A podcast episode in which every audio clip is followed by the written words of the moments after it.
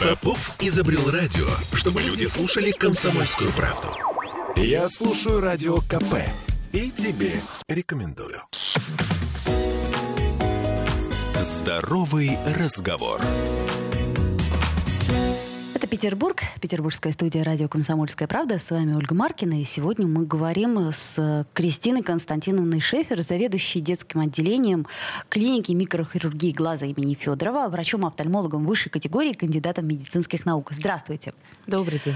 А, Кристина Константиновна, ну, э, детское зрение, наверное, это очень хитрая история, потому что мы все знаем, как непросто лечить детей. Ну, давайте начнем сначала. С какого возраста вообще можно начинать лечение у офтальмолога? Офтальмолога? На самом деле у нас есть э, определенные декретированные сроки, когда необходимо прийти к офтальмологу. Так. Первично, конечно, осмотр глаз ребенка производится в роддоме при рождении. Совершенно и верно. если выявляется какая-то патология, то обязательно э, врач-педиатр вызывает офтальмолога и уже ставится какой-то первичный диагноз прямо на территории роддома, либо ребенок переводится в специализированное медицинское учреждение, где могут ребенка дообследовать по поводу выявленной патологии. Далее обязательными сроками осмотра у офтальмолога является один месяц для выявления ранней патологии, один год, угу. три года, пять лет, а далее перед школой и каждый год по-хорошему нужно проверять зрение ребенка, потому что у детей есть прекрасная особенность. Они очень не любят жаловаться. Им ну, всегда хочется быть хорошими. Это раз, и потом, э, честно говоря, если ты ему скажешь, э, дорогой, мы идем к врачу, он скажет, я здоров, у меня ничего не... Я все отлично вижу. На самом деле проблема детей в том, что они действительно считают, что они отлично видят, так как зачастую при наличии какой-то врожденной патологии не знают, как по-другому. А, ну да, и для конечно. них это нормальная ситуация ситуация, и поэтому э, большинство вариантов патологии глаз мы можем выявить только на профилактических осмотрах без каких-то активных жалоб угу. ребенка. Ребенок будет жаловаться на какие-то острые ситуации, то, что возникло внезапно. Ну, там, а например, попало что-то. Я вот что помню, что мне в детстве там окалина от печки попала, я это не забуду никогда. Да, конечно. Глаз — это очень чувствительный орган, и при возникновении каких-то повреждений поверхностных, даже и неглубоких, возникают очень субъективные и серьезные жалобы. Угу. Но вот э, иногда иногда очень серьезная патология, к сожалению, таких жалоб не вызывает. И маленькие дети обязательно нуждаются в осмотрах, потому что есть огромное количество заболеваний глаза, которые не видны извне, угу. развиваются внутри полости глаза. И вот этот вот осмотр в месяц, он э, создан для того, чтобы выявить самые тяжелые варианты, такие как врожденная катаракта, которая лишает ребенка возможности видеть, да, ее надо срочно прооперировать. И второе очень тяжелое заболевание – это ретинобластома, врожденная злокачественная опухоль Ох. глаза, которая, к сожалению, у детей тоже встречается. И поэтому мы очень просим родителей да, никогда не пренебрегать вот этими ранними осмотрами, потому что какие-то вещи мы должны выявить на первом году жизни, еще до года, чтобы вовремя оказать ребенку помощь, потому что сейчас все эти заболевания прекрасно лечатся при вовремя начатом лечении. Ну да, это очень важно. Очень важно не пренебрегать профилактическими осмотрами. Мне кажется, это касается вот любой области медицины, но зрение это тем более почти наше все. А вот если говорить о среднем возрасте, там, ну я не знаю, условно 5-6 лет, то какие патологии чаще всего встречаются? А, у ребенка 5-6 лет э, может быть на самом деле разнообразная патология, как врожденные пороки развития глаза, минимальные, да, которые могут, опять же, не, ви- не быть видны внешне, а проявляться внутри глаза, так к сожалению, сейчас очень помолодела близорукость. Это я заметила. И мы выявляем уже в 4-5 лет детей с близорукостью слабой и средней степени. Хотя раньше это была прерогатива все-таки школьников. Угу. И это связано, естественно, с увеличением количества как близкой нагрузки, гаджеты, мобильные телефоны. Но еще это связано с тем, что наши дети перестали гулять. Очень важно, чтобы дети проводили на естественном освещении более полутора часов в день. Это вызывает э, выработку факторов, которые тормозят рост глаза, и в итоге не развивается близорукость. Ого. А если ребенок все время в помещении, то действительно не вырабатываются эти вещества, которые нужны нам для правильного развития глаза, и риски близорукости возрастают в пять раз по научным исследованиям. Слушайте, а вот какие-нибудь особенности у наших, у петербургских детей существуют? Конечно, к сожалению, зимнее время и малое количество солнца не позволяет нам гулять столько, сколько да, хотелось бы, и поэтому частота близорукости, конечно, выше у северных детей в сравнении с южными. Это касается как Петербурга, Мурманска, да, любых северных районов. То где... есть витамина D нам не додают? В том числе числе и витамин D, да. Uh-huh, uh-huh. И если вернемся с вами, да, к, дет- к детям 4-5 лет, очень важно, что в этом возрасте часто проявляется косоглазие. Э, которая изначально родители не всегда сразу замечают, она может начинаться постепенно, и тоже профилактические осмотры помогают вовремя выявить эту историю. А если родители сами заметили хоть какой-то да, намек на косоглазие, угу. желательно всегда прийти к офтальмологу, чтобы он проверил э, эту ситуацию при осмотре и уже поставил правильный диагноз, потому что косоглазие это не всегда хирургическая история. Угу. Если это детское косоглазие, которое появляется в 2, 3, 4 года, очень часто его можно вылечить просто ношением правильных очков. Скорректировать и да, скорректировать его ситуацию, и в итоге обойдется все без хирургии. Поэтому очень важно, чтобы это было вовремя и что правильно соблюдались все рекомендации врача. Понятно. Так а как вообще сегодня проходит лечение болезни глаз у детей? То есть какое-то там оборудование, технологии? Ну, современные технологии, они всегда сопровождают нас сейчас в нашем современном мире. У нас появляется новая, удобная для работы с детьми аппаратура.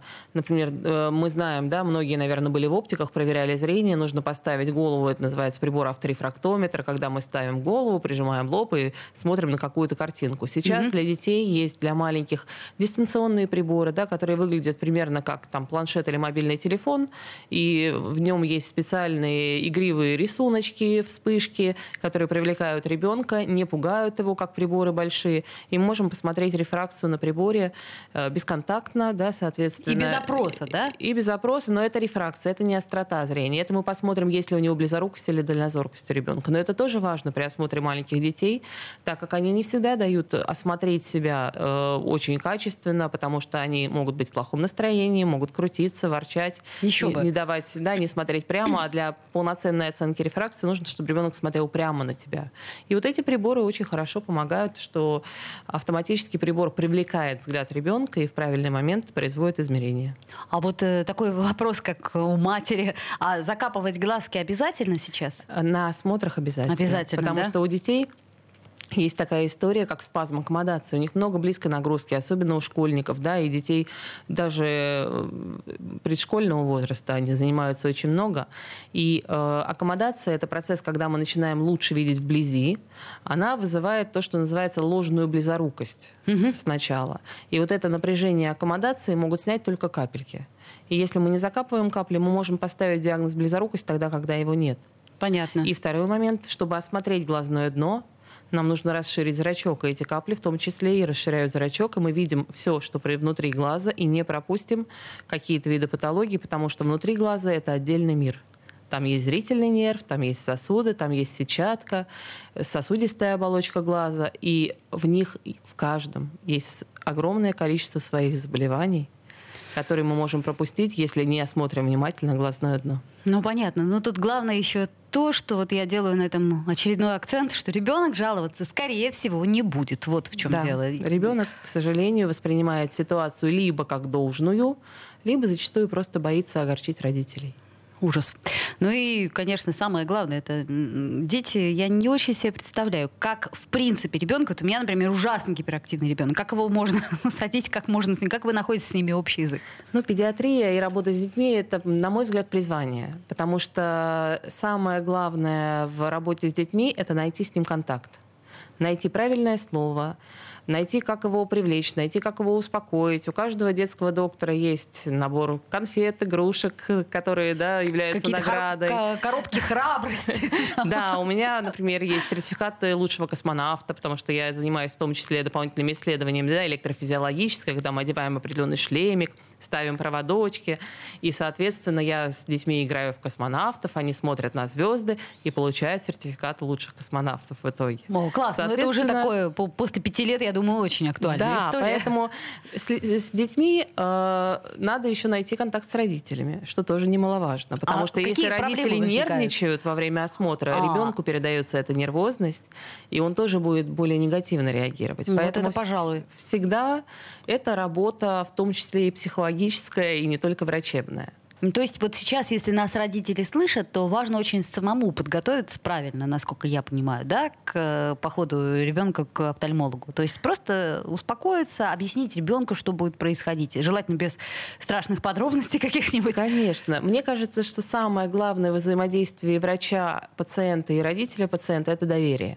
Если, врач приходит, э, если пациент приходит к врачу, доверяя ему, уважая врача, то обычно никаких проблем не возникает. Слушайте, еще один маленький тонкий момент, у нас буквально минутка остается. А вот микрохирургия глаза, я так понимаю, что она и детям тоже проводится, да? Хирургическое лечение проводится всем возрастам. К сожалению, и у детей бывают очень серьезные проблемы с глазами, такие как катаракта, отслойка сетчатки, кератоконусы. Это все заболевания, которые требуют современного тех, высокотехнологичного лечения. И наша клиника МНТК микрохирургия глаза обладает э, высококлассными специалистами и высококлассной аппаратурой, которая позволяет провести лечение любой патологии, любой степени тяжести и у детей, и у взрослых mm-hmm. с использованием самой современной современной аппаратуры, самых э, опытных и самых правильных рук, потому что не только аппаратура, а руки, которые это пользуются этой аппаратурой, тоже очень важны. И мы сейчас имеем возможность э, прооперировать э, любую глазную патологию, которая существует на очень высоком уровне. Это очень круто. Спасибо огромное за то, что вы пришли. И я еще раз напомню, что у нас была Кристина Константиновна Шефер, заведующая детским отделением клиники микрохирургии глаза имени Федорова, врач-офтальмолог высшей категории, кандидат медицинских наук. Спасибо. И, друзья мои, э, здоровье — это прежде всего профилактика, особенно для наших юных друзей. Спасибо большое. До свидания. Здоровый разговор.